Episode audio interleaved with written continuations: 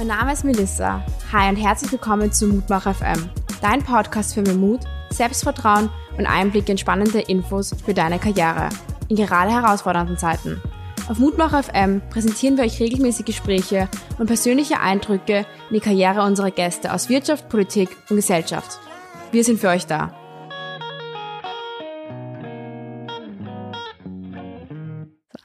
Hallo und herzlich willkommen bei Mutmach FM. Heute zu Gast haben wir Leiter für Konzernrecht und Personal Oliver Seder von Spar Österreich bei uns zu Gast. Hallo und herzlich willkommen. Hallo, herzlichen Dank für die Einladung. Ich freue mich sehr, dass ich heute mit dir dieses Gespräch über ein sehr aktuelles und für uns enorm wichtiges Thema führen darf. Danke, ich freue mich schon sehr auf das Gespräch. Gleich zu Einstieg möchte ich dich mal fragen, wenn du zurück an deine Jugend denkst. Was war dein Kindheitstraum? Mm, so wie bis heute ähm, hat sich das sehr oft verändert, wenn du jetzt auf äh, den beruflichen Traum ansprichst. Ähm, und äh, bin zwar sehr zufrieden mit dem, was ich heute mache, aber ich weiß nicht, äh, ob das auch äh, mein Traumberuf bleibt äh, für die nächsten 20, 25, 30 Jahre. Also es hat unterschiedliche Etappen gegeben. Ähm, bin begeisterter Wassersportler und äh, mit 14, aber damals hat mich keiner genommen, wollte ich unbedingt Surfboards bauen. Ähm, bisschen später wollte ich Städte planen. Da hat es ein neues Studium gegeben, von dem wir in der Schule erfahren haben. Das war die Raumplanung, die war so ein Teil der Architektur, die damals aber gerade in Österreich in war. Es hat mich begeistert, äh, so aus dem Flugzeug heraus irgendwie Städte von oben zu betrachten und sich zu überlegen, daran könnte man aktiv mitwirken in Zukunft, wenn man erwachsen ist und ganze Städte planen. Ähm, und äh, viel später war es dann plötzlich die Juristerei, äh, zu der ich eigentlich über einen Zufall gestoßen bin, weil ein Freund begleitet habe in einer Lehrveranstaltung ähm, und die mir eigentlich vom Anfang an sehr gut gefallen hat. Und dann hat es die unterschiedlichsten Schritte gegeben. Und äh, damit habe ich, äh, wie manche andere, nicht diesen definierten Berufswunsch, den ich schon mit zwölf hatte, wusste, ich will Arzt werden und äh, bis heute habe ich ihn verfolgt. Na, bei mir hat es des Öfteren gewechselt. Ich fand das Stichwort Surfboards bauen sehr spannend. Warum hast du daran nicht festgehalten? Und das war der Grund, wo du gesagt hast, okay, ich sehe mich was nach Neuem um. Also ich wollte es damals unbedingt, äh, war ganz begeistert. Es gab damals ein paar Custom-Made-Schmieden in Deutschland. Äh, Wäre auch bereit gewesen, von Salzburg nach Hamburg zu gehen im frühen, also im, im jungen Alter. Ähm, mein Vater hat es sogar unterstützt, ähm, hat dort Kontakt aufgenommen ähm, und die haben gesagt, sie können äh, niemanden äh, jetzt verwenden, der aus der Schule kommt äh, und keine handwerkliche Ausbildung hat. Und haben gesagt, aber wenn ich von Kunststofftechnik oder Tischler oder was auch immer eine entsprechende Ausbildung, einen Lehrberuf in Österreich absolviert habe, dann soll ich mich gerne wieder melden. Deswegen hat das damals nicht geklappt, sonst wer weiß, was heute, was ich heute machen würde. Und war das für dich keine Option, einen Lehrberuf einzuschlagen? Äh, schon, ich war in einer technischen äh, Mittelschule, war in einer HTL für Maschinenbau und habe mir dann gedacht, na dann äh, mache ich halt die Schule fertig ähm, und dann baue ich aber Surfboards. Ähm, und äh, ich habe dann irgendwann, wie ich mit der Schule fertig war, ähm, zwar nicht unmittelbar angefangen, äh, Surfboards zu bauen, äh, äh, sondern da war mein Traum, ich möchte eine Surfstation übernehmen ähm, und bin deswegen gleich nach der Schule mal ähm, ins Ausland gegangen und habe dort einmal eine Saison lang auf einer Surfstation gearbeitet in Griechenland. Was war da, also würdest du es heute nochmal machen, äh, nach der Schule direkt mal ins Ausland zu gehen? Unbedingt. Unbedingt würde ich das nochmal machen und ich würde es im Nachhinein auch viel länger machen. Ich war damals vielleicht ähm, eine Spur weit zu realistisch und nicht mutig genug. Ich, am Anfang hat mich das Leben total begeistert und äh, habe dann aber einen super Kontakt gehabt, der war total nett, äh, war Schweizer, der die Surfstation dort geleitet hat und mit dem habe ich mich viel unterhalten und irgendwann äh, hat sich bei mir der Schalter umgelegt und ich dachte, ich liebe diesen Sport. Äh, aber wenn ich mir den so anschaue, der ist Mitte 50 der springt von Saison zu Saison, hofft immer, dass das Geld für den Winter reicht. Äh, und dann haben wir gedacht, naja, also Familie äh, oder ein geregeltes Leben ähm, ist wahrscheinlich mit dem Job nicht drinnen. Aber wir gedacht, dann betreibe ich das als Hobby weiter äh, und äh, schau mal und mach was Solides. Das war damals irgendwie meine Überlegung. Meine Eltern haben immer nur gesagt, mach die Schule fertig, danach kannst du machen, was du willst. Also die hätten mir das durchaus freigelassen. Ähm, aber ich habe mir selber dann äh, der Mut verlassen und äh, so bei näherer Betrachtung Betrachtung war das Leben dann gar nicht mehr so cool, ähm, wie es äh, ausschaut, wenn man es nur als Sport oder als Urlauber betreibt. Ja, es ist sehr interessant, daran festzuhalten und auch jungen Leuten mitzugeben, nach der Schule mal rauszugehen. Da lernt man sich auch viel über sich selbst kennen und findet heraus, das möchte ich später mal machen. Surfst du heute noch? Ja, sehr, immer, immer noch sehr begeistert, ja. ähm, äh, viel, viel, viel weniger natürlich als früher und äh, leider komme ich auch viel seltener dazu. Ähm, das bringt das Leben halt so mit sich. Ähm, aber immer noch sehr gerne. Ja. Also ein ganz toller Sport. Und was waren so über die letzten Jahre oder sagen wir, wo du begonnen hast zu studieren, deine wichtigsten Erkenntnisse, die du gerne mit jungen Leuten teilen würdest? Ich glaube, aus meiner Sicht das Allerwichtigste ist, ähm, offen bleiben, ähm, den Horizont erweitern, möglichst viel auszuprobieren, äh, um die eigenen Interessen wirklich entdecken zu können. Ich glaube, es ist ganz schwer, ähm, wenn man sich zu schnell auf ein Fach oder auf eine Sache spezialisiert, äh, überhaupt festzustellen, was es alles gibt und was mich wirklich faszinieren kann. Also mutig sein, Chancen ergreifen, möglichst viel ausprobieren. Als Personaler muss ich es wirklich sagen, äh, ich liebe bunte und ungerade Lebensläufe. Die sind äh, eigentlich immer spannender als diese ganz geradlinigen. Ja, es gibt die ganz geradlinigen, die auch cool und beeindruckend sind, überhaupt keine Frage. Ähm, aber die, die viele Erfahrungen gesammelt haben, äh, durchaus neben dem Studium einen Job nachgegangen sind, äh, der aus einer völlig anderen Fachrichtung stammt. Also der BWLer, der in der Gastronomie arbeitet, von dem weiß ich, wenn er sich bei mir bewirbt, auf jeden Fall, dass er ein fleißiger und serviceorientierter Mensch ist, der tatsächlich weiß, was Arbeiten bedeuten kann, weil das ist ein Knochenjob. Da bewundere jeden, der in der Gastronomie gearbeitet hat. Ja, da findet ja auch gerade ein Wechsel eigentlich statt. Früher war das so, ich glaube auch noch in meiner Elterngeneration, wo gesagt, okay, Schule, Studium, ein Job. Mhm. Aber in den nächsten Jahren wird sich das ja auch entwickeln. Uns wird gesagt, mir wird gesagt, du wirst später mal fünf bis zehn verschiedene Jobs haben. Und da sieht man auch den Wandel. Wie hat sich das die letzten Jahre entwickelt? Was hast du bei Spar wahrnehmen können in deiner Zeit? Ja, stetige Weiterentwicklung und stetiger Wandel. Ich glaube, das, das, das Spannende im, äh, im Berufsleben ist ja, dass ich möglicherweise nicht unbedingt äh, das Unternehmen wechseln muss, aber dass ich innerhalb des Unternehmens, weil sich die Unternehmen ja zwangsläufig anpassen müssen an sich verändernde Rahmenumstände, äh, auch immer neue Aufgaben und auch Verantwortungsbereiche, die man übernehmen kann, bieten. Und da einfach äh, die Augen offen zu halten, sich an neue Dinge heranzuwagen äh, und zu probieren, was einem liegt und was einem Spaß macht, ähm, das glaube ich, war immer schon ein gutes Rezept und äh, das ist auch heute noch ähm, das Rezept, äh, um glücklich zu sein aus meiner Sicht. Also für mich ist das ganz wichtig. Ich, ich, ich mich würde äh, total frustrieren, wenn mir heute wer sagt, genau die Aufgaben, die du heute hast, die wirst du die nächsten 25 Jahre machen, das kann ich dir versprechen. Das heißt eigentlich, die Chance für weiteren Ausbildungen ist ganz, ganz wichtig im Unternehmen selbst ja. und auch später. Ja, ist enorm wichtig äh, und befördern das im Unternehmen seit jeher sehr. Ähm, wir haben sehr viele äh, Karrierewege bei uns, ähm, die intern äh, verlaufen sind. Und die Maßnahmen, die wir ergreifen und das, was wir in die Ausbildung unserer Mitarbeitenden in den unterschiedlichen ähm, Berufssparten stecken, zeigt, dass die Maßnahme wirkt, weil wir so viele Karrieren im Unternehmen haben, die an einer Stelle begonnen und an einer ganz anderen Stelle ganz spannend dann irgendwann enden. Also wir fördern dieses auch äh, quer in andere Fachbereiche gehen, Erfahrungen äh, mitnehmen aus dem Vertrieb äh, und dann plötzlich äh, im Personalbereich zu landen und sich dort auseinanderzusetzen mit Personaleinsatzplanung zum Beispiel.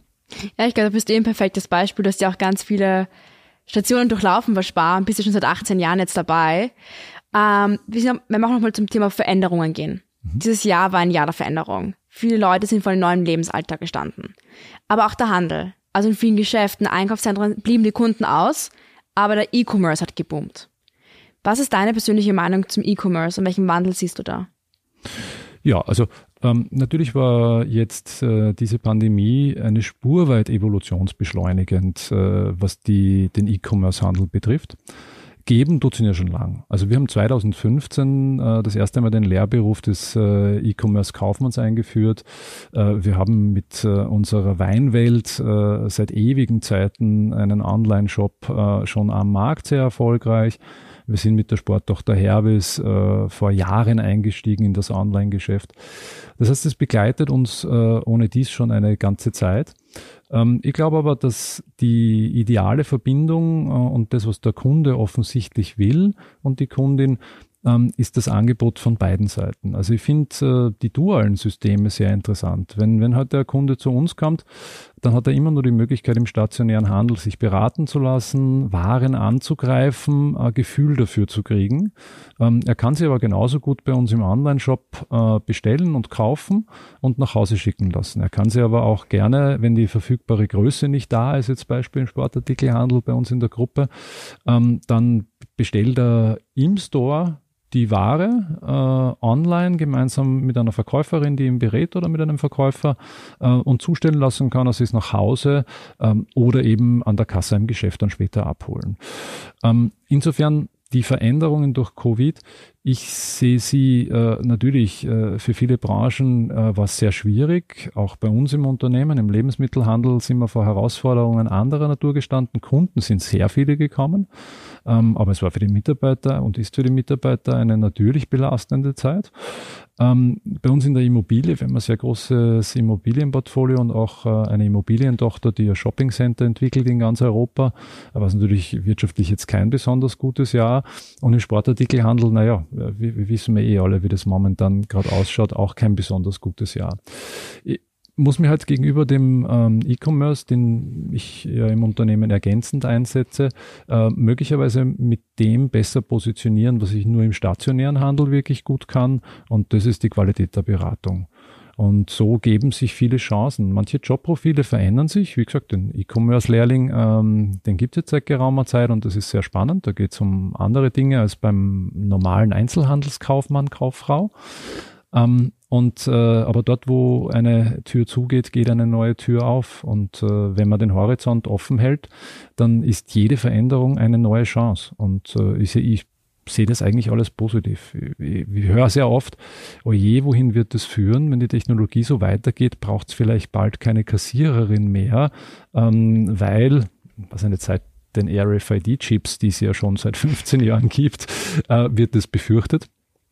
Ich fürchte mich davor gar nicht, ähm, weil wir brauchen dann Mitarbeitende an anderer Stelle. Es ist unsere Aufgabe, ihnen rechtzeitig äh, auch Entwicklungsmöglichkeiten anzubieten, Ausbildungen anzubieten, äh, dass sie sich dorthin entwickeln können, wo wir sie dann äh, in anderen Zeiten brauchen werden.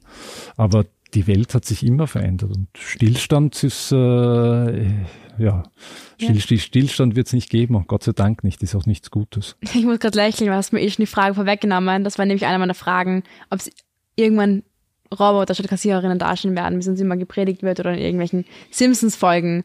Weil du mhm. gesagt hast, Menschen werden dann woanders eingesetzt. Ich bin immer ein mhm. Fan von Beispielen, vor allem wenn jetzt junge Leute zuhören und es wird immer Angst gemacht, ja, die Jobs gibt es irgendwann nicht mehr, braucht sich gar nicht dafür mhm. interessieren.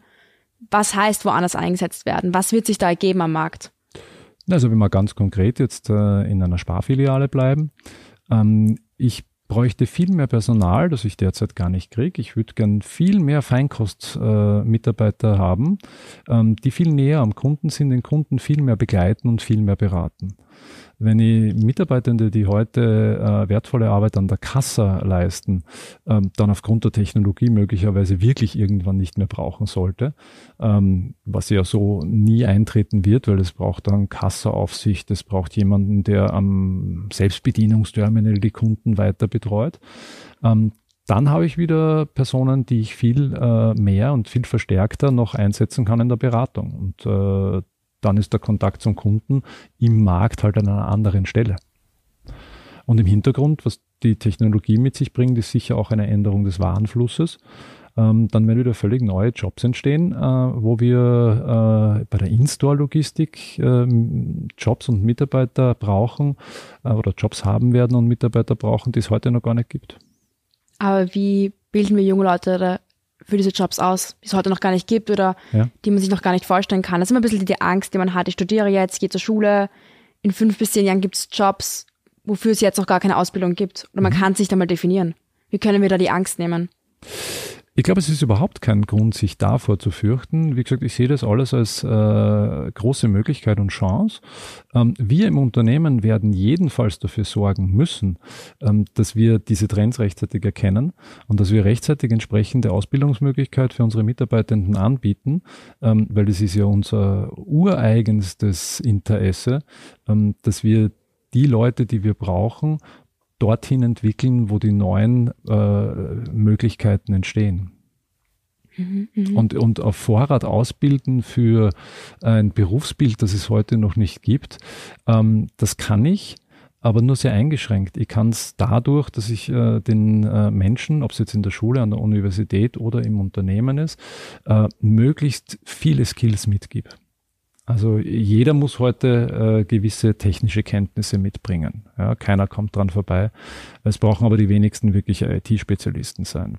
Ähm, jeder braucht Social Skills, äh, die man entwickeln kann. Eine gewisse Präsentationstechnik ähm, kann niemanden schaden. Und je breiter ich das persönliche Portfolio mache, äh, je mehr Bausteine ich jemanden in seinen äh, Koffer packe, ähm, desto bereiter ist er in Zukunft äh, für ein geändertes Umfeld. Mhm, ja, das finde ich sehr interessant, auch diese Grundbausteine, die man braucht. Es, man muss, wie du gesagt hast, kein IT-Spezialist sein, aber einfach diese technischen, das technische Grundwissen.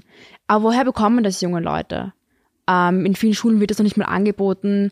Die digitale Ausstattung fehlt. Hm. Wenn jetzt jemand zuhört, eine junge Person sich denkt, ja, es würde mich interessieren, präsentieren zu lernen oder ein bisschen so diese technischen Grundkompetenzen, was können wir denen mitgeben und sagen?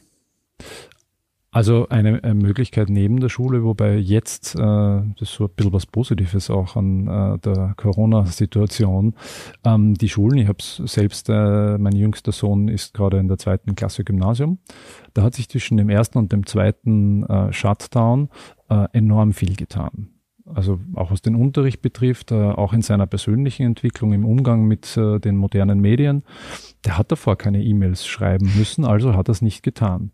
Äh, heute ist es für ihn vollkommen normal, selbst wenn der Normalbetrieb der Schule wieder gelaufen ist, ähm, saß er zu Hause, äh, hat sich vor den Computer gesetzt äh, und hat E-Mails an seine Lehrer geschickt, während er Hausübungen macht, weil er eine aktuelle Frage hat.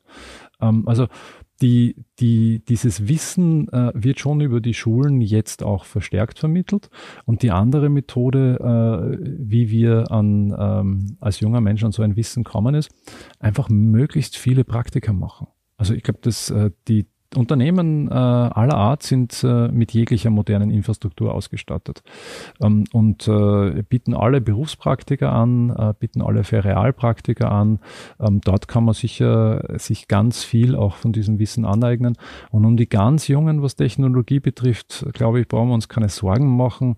Ähm, die sind eh alle Digital Natives. Die, die, um die es wirklich geht, ist eher so, würde ich mal sagen, meine Generation. Ja. Wir haben uns das irgendwann ein aneignen müssen, ähm, während wir im Berufsalltag standen. Ähm, die kommen in einem Selbstverständnis äh, mit diesen Technologien äh, fast schon zur Welt ähm, und, und gehen ganz selbstverständlich damit um.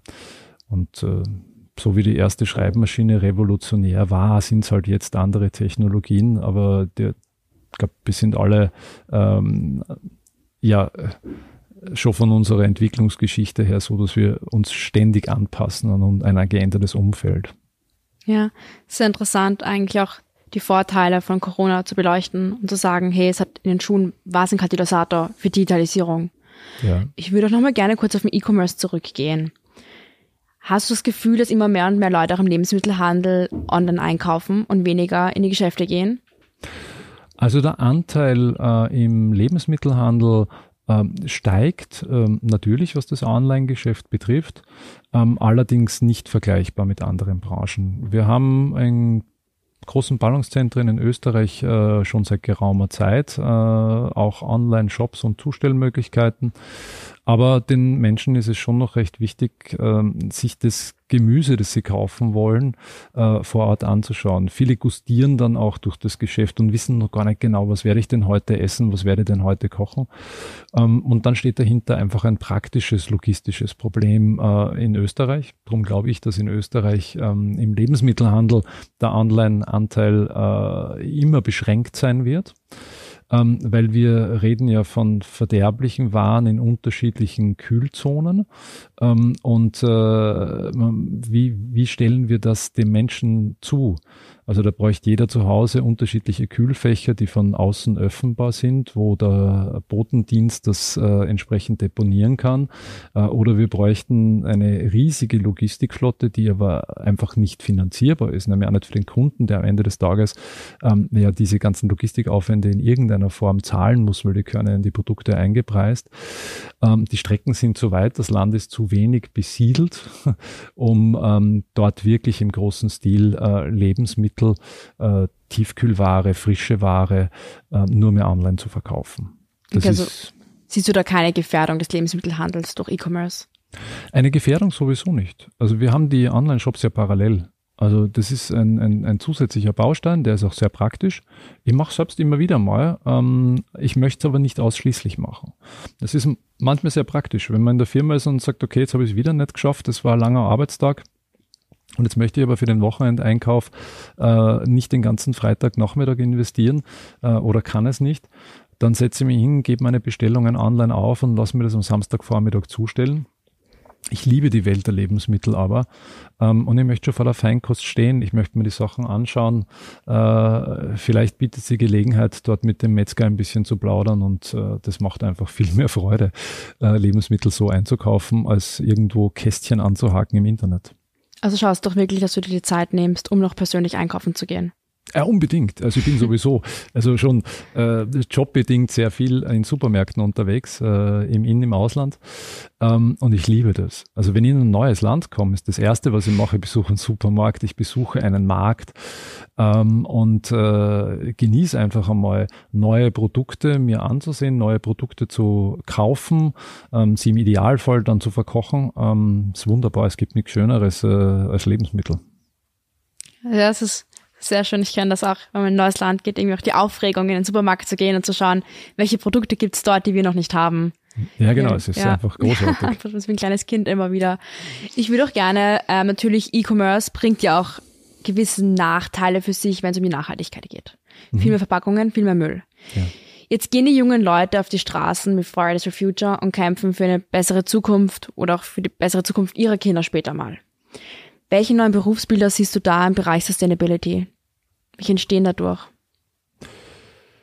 Ja, also es äh, entstehen im Laufe der nächsten Jahre sicher ganz, ganz viele neue Berufsbilder, weil tatsächlich wir mit den Ressourcen auf unserem Planeten äh, anders umgehen müssen. Ähm, wir antworten momentan damit drauf, dass wir es bei uns äh, in die Ausbildungen integrieren. Also wir machen schon äh, recht viel in Sachen Nachhaltigkeit, ähm, machen gemeinsame Projekte mit dem WWF äh, und machen auch unsere Lehrlinge äh, in eigenen Ausbildungen zu entsprechenden Botschaftern. Das heißt, wir setzen uns dort äh, mit den jungen Menschen entsprechend mit äh, Nachhaltigkeitsthemen auseinander. Die können Fairtrade-Botschafter werden ähm, oder um was anderes zu nehmen, wenn wir bei den Jungen sind, jungen Urban-Botschafter. Da tauchen sie dann ein in die Startup-Szene mit Jungunternehmern.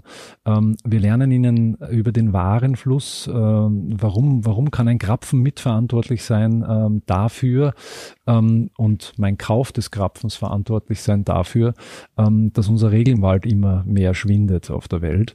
Ähm, also von Palmölthemen bis zum äh, Verpackungsmüll, wie kann ich den reduzieren, äh, bauen wir das in unsere Lehrinhalte schon ganz aktiv mit ein. Das ist ist das, was wir tun. Ähm, wir haben schon ein neues Berufsfeld auch im Unternehmen seit geraumer Zeit. Klar, wie viele große Unternehmen. Wir haben einen Nachhaltigkeitsmanager in dem Fall, ist er männlich, äh, mit einem Team rundherum, die sich mit dem Thema sehr intensiv auseinandersetzen. Ähm, wir haben Spezialisten bei uns in der Bauabteilung, die sich seit langem mit nachhaltigen Bauen auseinandersetzen. Ähm, und dort sind schon neue Berufsfelder entstanden. Und ich glaube, dass wir zukünftig äh, ganz viele derartige kriegen werden. Ja? Also Spezialisten, die sich mit äh, dem Energiebedarf auseinandersetzen werden.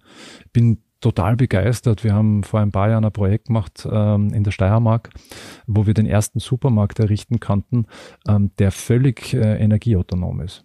Der ist so gebaut, äh, auch direkt an einem Gewässer, ähm, dass er in der Kombination äh, mit dem äh, aus dem Wasser, mit dem aus dem Wasser gewonnenen Energie bis halt einer entsprechenden Bauweise, äh, Photovoltaik und Solartechnik, äh, alles, was wir an Strom brauchen für die Kühlung, Klimatisierung und Heizung dieses Gebäudes, äh, völlig autonom erzeugt.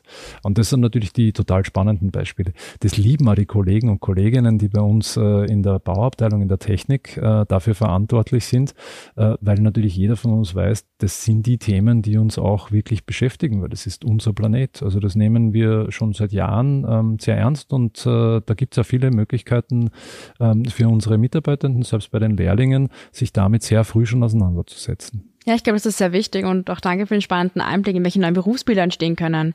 Ich würde nochmal gerne zurückgehen auf diese Ausbildung. Das heißt die Green Champion, wenn ich mich nicht irre. Ja, das ist die Kooperation mit dem WWF. Genau. Ja. Ist die Zusatzausbildung nur für Lehrlinge oder auch für andere Mitarbeiterinnen und Mitarbeiter, die sagen, ich würde mich gerne mehr an diesem Thema auskennen, spezialisieren? Mhm. Also wir bieten diese Ausbildung einmal ganz konkret für unsere Lehrlinge in der Sparakademie an. Es ist aber so, dass wir sehr viel von unseren allgemeinen Ausbildungsprogrammen jetzt schon übernommen haben und sie auch ortsunabhängig äh, in äh, sehr guten Online-Workshops äh, und Online-Tools anbieten. Ähm, das ist unser SEP, so heißt er. ähm, und den kann natürlich sich jeder hochschalten ähm, und jeder kann diese Inhalte äh, auch lernen und wird auch durchaus gefördert, ähm, dass äh, möglichst viele, auch äh, Verwaltungsmitarbeiter, ähm, Inhalte, ähm, die aus dieser Richtung kommen oder auch Warninhalte, ähm, sich jederzeit in unseren Schulungsprogrammen aneignen können. Ja, es ist in der Zukunft, schätze ich, sehr wichtig, da immer Zusatz- und weiter Ausbildungsmöglichkeiten Mitarbeiterinnen und Mitarbeitern zur Verfügung zu stellen. Wie sieht es bei Spar aus mit so Reskilling und Upskilling? Ähm, wenn jetzt Mitarbeiterinnen und Mitarbeiter vielleicht mehr technisches Wissen brauchen, auch jetzt mhm. vielleicht durch den Corona-Boom mehr auf Digital Digitalität umsteigen müssen. Wie geht sich hier bei Spar damit um? Ja, wir haben eine sehr große Personalentwicklungsabteilung. Und äh, auch neben den internen Ausbildungen bieten wir sehr viele externe Ausbildungen an. Also wir sind sehr, äh, sehr gut ausgestattet, was das Ausbildungsbudget der einzelnen Fachabteilungen betrifft. Äh, und wir fördern das äh, ganz aktiv. Das, äh, das, das, das Herz des Unternehmens sind unsere Mitarbeitenden. Je besser die qualifiziert sind, desto zukunftstauglicher ist unser Geschäft. Ähm, so an meinem persönlichen Beispiel kann ich sagen, ich bin hier eingestiegen ins Unternehmen äh, als ausgebildeter Jurist ähm, und bin in die Finanzabteilung eingestiegen und dort hat mir der Finanzchef damals gesagt, äh, überlegen Sie sich schneller mal eine Ausbildung, bei der Sie zum Kaufmann werden, weil das Juristische haben Sie eh drauf, aber was ich jetzt brauche, äh, ich muss Sie möglichst schnell zu einem Kaufmann machen. Und das Unternehmen hat mir dann ein Postgraduate-Studium ermöglicht. Und das sind typische Beispiele bei uns. Also wir fördern das sehr, dass auch über den eigentlichen ähm, Anwendungsbereich, den der Mitarbeitende im konkreten Job hat, ähm, er sich weiter und sie sich weiterentwickeln kann. Ja, das ist sehr wichtig und ich würde auch nochmal gerne auf die Lehre zurückgreifen. Wenn ich jetzt eine Lehre bei euch bei Spar beginne, welche weiter, also welche Weiterbildungsmöglichkeiten und Ausbildungsmöglichkeiten habe ich dann bei euch? Welchen Karriereweg kann ich später mal einschlagen? Ja, ein Lieblingsbeispiel von mir. ähm, die größte Möglichkeit in diesem Unternehmen Karriere zu machen, ist ganz sicher eine, mit einer Lehre zu beginnen.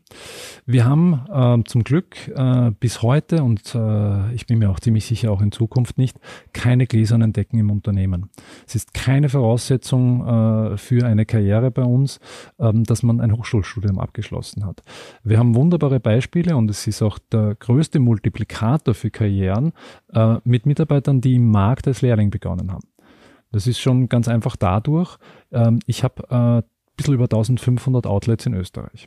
Und wer als Lehrling bei uns in einem Outlet beginnt, ähm, kann schon einmal ganz sicher dort Marktleiterin werden. Wenn er interessiert ist oder wenn sie interessiert ist und fleißig ist, die Ausbildungsprogramme absolviert, dann bieten wir alles an, was man braucht, um diesen Markt dann als Marktleiterin, Marktleiter zu übernehmen. Der nächste Schritt ist dann raus aus dem Markt, äh, wenn das Interesse vorhanden ist äh, und die entsprechende Neigung natürlich, äh, Filialgebietsleiterin, Filialgebietsleiter zu werden. Und von dort weg äh, geht's und das Beispiel haben wir ganz konkret mit unserem Vertriebsleiter, der hat als Lehrling begonnen, ist heute für den Vertrieb in ganz Österreich verantwortlich ähm, und äh, hat dann über eine Zweigniederlassung bis hin heute zur Zentrale in die Holding einfach diesen Vertriebsweg weitergewählt. Äh, viele haben aber zwischendurch einen Querschritt gemacht. Also wir haben Beispiele, der Kollege, der heute für die Ausbildung verantwortlich ist und die Sparakademie in Wien leitet, hat im Vertrieb begonnen, war dann im Marketing äh, und ist von dort, weil er ein, ein, sehr kommunikativer Mensch ist, zum einen, zum anderen sehr gut mit jungen Menschen kann, ähm, hat diese Möglichkeit ergriffen und ist jetzt Direktor einer Schule. Das heißt, wow. dieses, ähm, ich habe es in unserem äh, Eingangsgeplaudere schon gesagt, ähm, wir, wir, wir lieben bunte und ungerade Karrierewege weil sie einfach äh, mit sich bringen, dass jemand über den Tellerrand hinausblickt und mit einem breiten Erfahrungsschatz und mit einem breiteren Spektrum auch andere Blickwinkel einnehmen kann. Ja, ich glaube, das ist so wahnsinnig wichtig, auch mal gesagt zu haben, das zu hören, dass man nicht immer nur einen geradlinigen Lebenslauf braucht, es kommt natürlich immer sehr stark an, welchen Kreisen man ist. Aber ich kenne es auch von jungen Leuten, dass man da oft das Gefühl hat, Schule, Studium, Job. Dass man da oft nicht das Gefühl, hat, man hat Platz für ein Praktikum oder für irgendwelche anderen Projekte oder mal ins Ausland zu gehen. Und ich glaube, es ist halt umso wichtiger, das zu betonen, dass ein Lebenslauf bunt sein soll und dass man dadurch auch heraussticht und über den Tellerrand schauen soll. Bietet bei Spar eigentlich auch das duale Studium an? Ja, ist immer mehr im Kommen ähm, und äh, ist natürlich noch ein Minderheitenprogramm. Ähm, ist nicht so, wie es in anderen Ländern Europas schon ganz üblich ist. Äh, aber selbstverständlich äh, ist es etwas, das wir sehr gerne machen, duale Ausbildungsmodelle. Ähm, wir haben jetzt äh, auch immer zunehmend mehr ähm, Absolventen einer Lehre, die dann die Matura nachmachen, später studieren gehen. Und viele davon studieren auch, sind bei uns dann entsprechend noch tätig im Unternehmen und studieren nebenbei oder wir schaffen Räume, dass es sich sich mit dem Ausmaß der Arbeit gut vereinbaren lässt, nebenbei zu studieren. Warum ist es, also warum wird das eigentlich erst jetzt in Österreich populär? Warum war das in vielen anderen Ländern schon viel früher?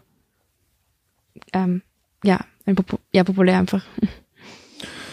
Hm, also äh, Lehre mit Matura ist in Österreich tatsächlich etwas, das in der jüngeren Vergangenheit entstanden ist. Äh, in Deutschland äh, ein sehr gängiges Modell. Ich finde es sehr gut ähm, das Modell und äh, wir, wir, wir haben auch sehr gute Erfahrungen damit gemacht.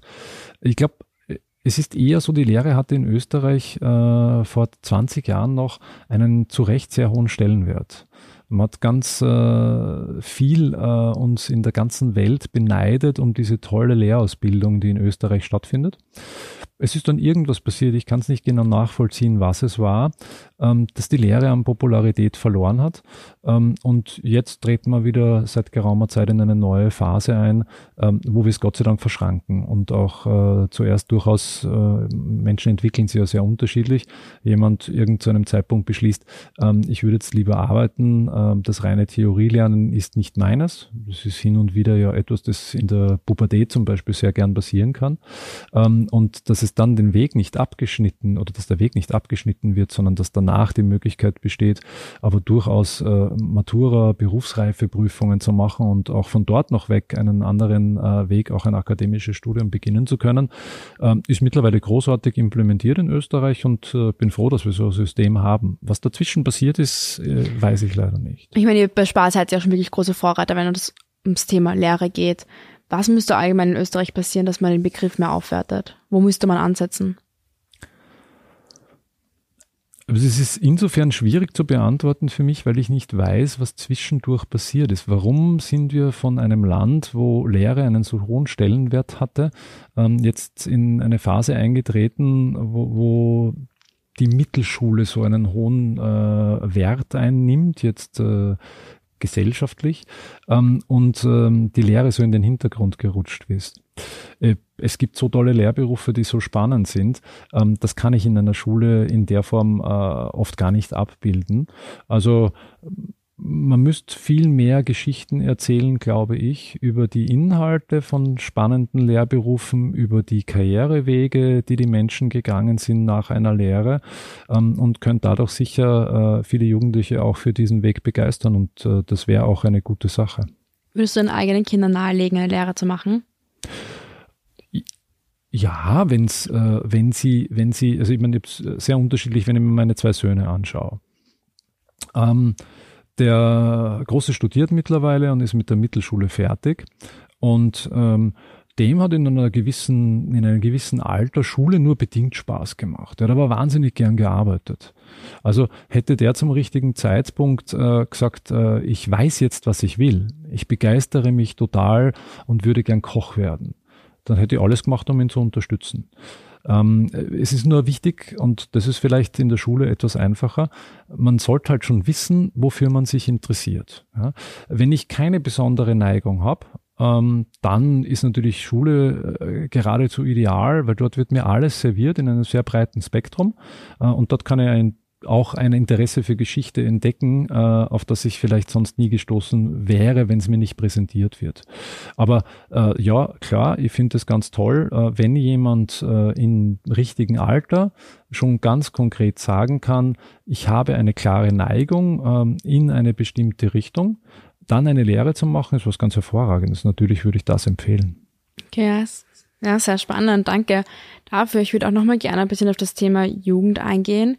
Ich meine, heutzutage die Jugend ist immer mehr auf sozialen Medien, im Internet unterwegs.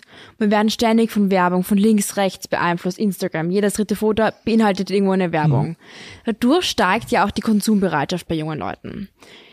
Aber wir jungen Leute lernen eigentlich in der Schule gar nicht, wie wir mit Geld umgehen sollen. Das lernt man vielleicht von zu Hause, hat ins Gefühl.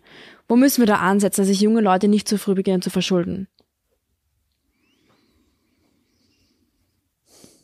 Also neben dem Bildungsaspekt, den du schon angesprochen hast, ähm, es ist ganz sicher etwas, darüber muss man rechtzeitig sprechen. Ähm, das kann in der Schule passieren, das sollte zu Hause im Elternhaus passieren. Ähm, kann man es natürlich äh, schon auch dort äh, etwas ansetzen, ähm, dass man einen entsprechenden rechtlichen Rahmen bildet, der ja auch da ist. Also ich finde es wirklich äh, nicht sonderlich verantwortungsvoll oder würde es als sehr unverantwortlich empfinden, wenn wir heute äh, Jugendliche in einem gewissen Rahmen ähm, auch einen Kredit zur Verfügung stellen bei Banken, also vor allem Überziehungskredite äh, bei Konten, ähm, sollte es einfach in einem gewissen Alter nicht geben aus meiner Sicht. Das ist sicher eine Gefahr, aber wir ich, ich habe das noch nicht so für mich äh, entdeckt, ehrlich gesagt, dass wir so eine hohe Verschuldung bei, Ju bei Jugendlichen hätten. Mm. ja, ich habe ich habe mir auch recherchiert und laut einer Studie ja. natürlich die Konsumbereitschaft gestiegen, was ich mir auch vorstellen kann, dann verglichen wahrscheinlich zu vor 10 bis 20 Jahren, wo man viel weniger medialen Einfluss hat und viel weniger Werbung gesehen hat, hat man wahrscheinlich auch weniger Bedürfnisse gehabt. Jetzt steigen die Bedürfnisse mhm. auch immer mehr wahrscheinlich ein bisschen nach Luxus und mehr und mehr haben wollen. Und dadurch steigt auch das Konsumverhalten bei jungen Leuten. Und das ist natürlich auch immer bildungsthematische Debatte. Welche Fächer müssen wir noch in den Schulen etablieren, damit wir junge Leute darauf wappnen können, auf das Leben? Wobei es ja ganz äh, den, den Gegentrend gerade bei der Jugend ja auch sehr stark gibt. Also das äh, finde ich auch sehr spannend. Ähm, das vor gar nicht allzu langer Zeit, also das ist, sind Zeiten, an denen ich schon äh, im Personal tätig war, Bewerbungsgespräche geführt hat, war es total typisch, äh, dass wenn man junge Menschen fragt, äh, was sie denn mittelfristig anstreben, ähm, dann waren das immer Karriereführungspositionen. Ähm, das hat sich schon verändert. Und inwiefern hat sich das verändert? Ähm, das sehr oft jetzt kommt, ich möchte ähm, eine Aufgabe haben, die mich begeistert. Ich möchte mich entwickeln können. Familie ist mir sehr wichtig. Das ist etwas, das wird heute ganz offen äh, angesprochen, auch in Bewerbungsgesprächen. Ähm, das hat man vor fünf bis zehn Jahren nicht gehört. Work-Life-Balance ist etwas, das besprechen wir äh, mit jungen Mitarbeitern äh, regelmäßig. Das hätte es vor fünf zehn Jahren überhaupt nicht gegeben. Da hätte äh, jeder nur gesagt, ja, arbeiten so viel wie möglich jetzt. Ja. Ähm, ich habe schon den Eindruck, ähm, dass, sie, dass wir mit einer sehr gut äh, gebildeten und auch reflektierten äh, Generation zu tun haben aktuell, die schon ganz genau wissen, äh, was sie wollen, was ihnen wichtig ist, welche Werte sie verfolgen. Wir, mer wir merken das auch äh, oft äh, bei ähm, jungen Mitarbeitenden oder bei Bewerbern, dass sie sich sehr dafür interessieren, welche Unternehmenswerte wir haben, was wir denn äh, für die Umwelt tun äh, und was hinter unseren Nachhaltigkeitsprogrammen steht. Also mein Eindruck ist, dass die durchaus sehr interessiert sind an derartigen Themen. Ja, das ist sehr, sehr schön auch zu hören. Ich wollte mal fragen, weil ich gesagt habe, die Vereinigung von Beruf und Familie, flexible Arbeitszeitgestaltung, mhm. Work-Life-Balance war auch ein gutes Stichwort. Was macht sie da genau? Was setzt sie da an bei euren Mitarbeiter und Mitarbeiterinnen? Also wir haben zum einen ähm, natürlich, äh, wir sind bei diesem staatlichen Projekt Beruf und Familie seit Anfang an dabei. Wir haben äh, ein eigenes kleines Team, das sich mit dem Thema Vereinbarkeit von Beruf und Familie auseinandersetzt, also ganz gezielt. Das ist nicht irgendwas, das so in der HR-Abteilung mitläuft, sondern da gibt es äh, Personen, die sich darauf konzentrieren. Ist auch auf Vorstandsebene angesiedelt, das heißt, äh, einer unserer Vorstände ist auch aktiv immer in diesem Projekt mit drinnen und bringt sich dort regelmäßig ein. Ähm, das geht mit flexiblen Arbeitszeiten los. Ähm, das äh, wird dann verbunden mit Arbeitsortflexibilität. Also wir reden dann von äh, Teleworking. Wir sprachen auch schon von Teleworking äh, vor dieser Pandemie. ähm, war auch unser Glück. Das heißt, wir, wir hatten auch schon sehr viele Mitarbeiter entsprechend ausgestattet mit Technologie, so dass äh, der erste Shutdown, der für alle ja überraschend kam, jetzt in der Verwaltung sehr gut über die Bühne gegangen ist, weil die IT rundherum war darauf eingestellt. Ähm, die ganze Hard- und Software war zur Verfügung und äh, ähm, es äh, hat sich jetzt aber dann schon auch dort als Evolutionsbeschleuniger gezeigt, dass vor allem äh, viele Reisen äh, nicht mehr notwendig sind. Nicht, nicht nur nicht mehr möglich, sondern wir haben auch gesehen, es geht ohne. Das ist, wir sind ein Unternehmen, das in ganz Europa tätig ist ähm, und das ist total Beruf äh, und Familie vereint und sehr familienfreundlich, wenn ich mir ganz viele Reisezeiten spare, weil ich äh, in Zoom oder was auch immer für Konferenzen plötzlich internationale Sitzungen abhalte, wo es früher so war, dass sich alle an einem Ort treffen. Und es werdet ihr in Zukunft auch beibehalten und sagen, da setzen wir an und werden nicht notwendige Reisen nicht machen. Ja, selbstverständlich. Ja. Es ist ja auch ökonomisch sehr sinnvoll. Ja.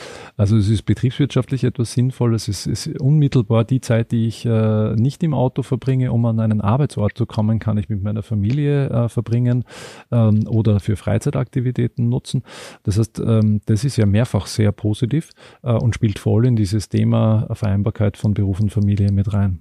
Ja, ja, ja. Ich glaube, das ist ganz wichtig und wird in ja. Zukunft auch wichtig sein. Ähm, bevor wir zum Abschluss kommen, ist mir noch eine wichtige, eine interessante Frage.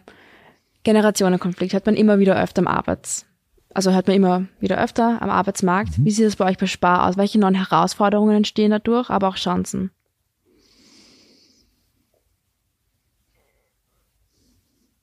Ja, ist einigermaßen schwierige Frage. Ich bin jetzt gerade beim Überlegen, welche äh, tatsächlichen Generationenkonflikte ähm, wir denn im Unternehmen auszutragen haben.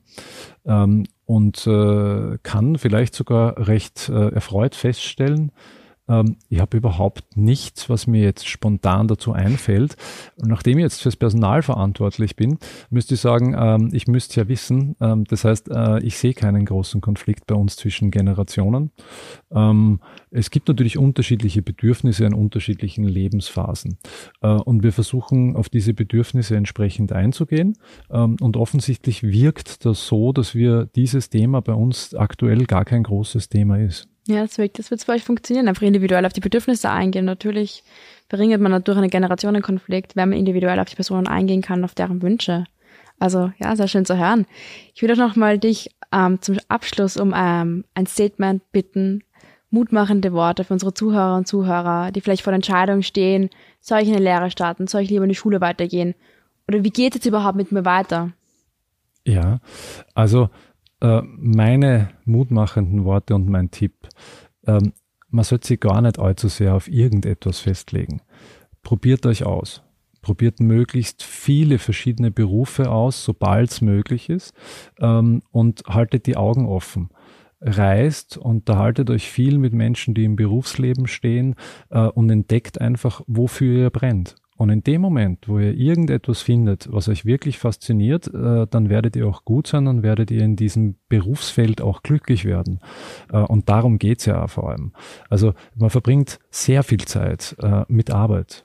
Und äh, deswegen mir gefällt dieser Begriff Work-Life-Balance eigentlich gar nicht gut, weil der klingt ein bisschen so, als gäbe es einerseits Work und andererseits Life. Ähm, die Wahrheit ist, ähm, das Arbeiten ist ein Teil des Lebens. Und je mehr ich mich in diesem Teil wohlfühle, ähm, desto glücklicher werde ich als Mensch sein. Es gibt keine falsche Entscheidung äh, aus meiner Sicht, weil wir, können sie alle jederzeit äh, wieder korrigieren dass äh, wenn ich jetzt äh, den Weg wähle, eine Lehre zu machen, war das ganz sicher nie falsch weil danach steht mir immer alles offen. Ich kann in diesem Beruf bleiben ähm, und dort völlig aufblühen. Ja, ich kann die Meisterprüfung machen, ich kann mich selbstständig machen, ähm, ich kann äh, eine Führungskraft werden, auch über diesen Weg, haben wir heute eh schon angesprochen. Ich kann aber auch später äh, draufkommen und die Möglichkeiten gibt's Gott sei Dank. Ich möchte was ganz was anderes machen. Ähm, und ich möchte jetzt eine Ausbildung machen und ich habe meine große Liebe für Geschichte entwickelt. Was immer es ist, ähm, aus jeder Tätigkeit ähm, und aus allem, was du in deinem Leben gelernt hast, wirst du immer etwas mitnehmen für das nächste, was du machst. Und je mehr Erfahrungen man sammelt, desto breiter wird das persönliche Portfolio. Und es ist nicht so, dass man einmal links abbiegt äh, und in dem Moment äh, hat man sich leider für links entschieden und nicht für rechts und damit ist alles zu Ende. Das ist ganz und gar nicht so. Und äh, das hört auch nie auf. Das, ich finde, einfach ausprobieren, ja, das Interesse herausfinden dauert oft länger. Bei mir hat es auch länger gedauert und äh, es hat sich am Ende des Tages ausgezahlt, alles, was ich gemacht habe. Ich habe Praktika gemacht beim Dachdecker, beim Installateur, in der Gastronomie, als Lkw-Fahrer. Ich war während dem Studium Fahrschullehrer, um Geld zu verdienen. Und aus jeder dieser Tätigkeiten habe ich was mitgenommen, das heute mein persönliches Portfolio erweitert. Und da war nichts davon falsch. Ja, vielen Dank für diese schönen sehr ehrlichen, mutmachenden Worte. Also ich habe sehr viel von dem Gespräch persönlich mitnehmen können. Ich hoffe auch unsere Zuhörer und Zuhörerinnen haben viel von dem Gespräch mitnehmen können. Ich danke dir sehr für das Gespräch. Ja, ich danke mich herzlich für die Einladung. Hat mich sehr gefreut. Danke. Der Mutmacher FM Podcast wurde euch präsentiert von Watcher Do und der Standard.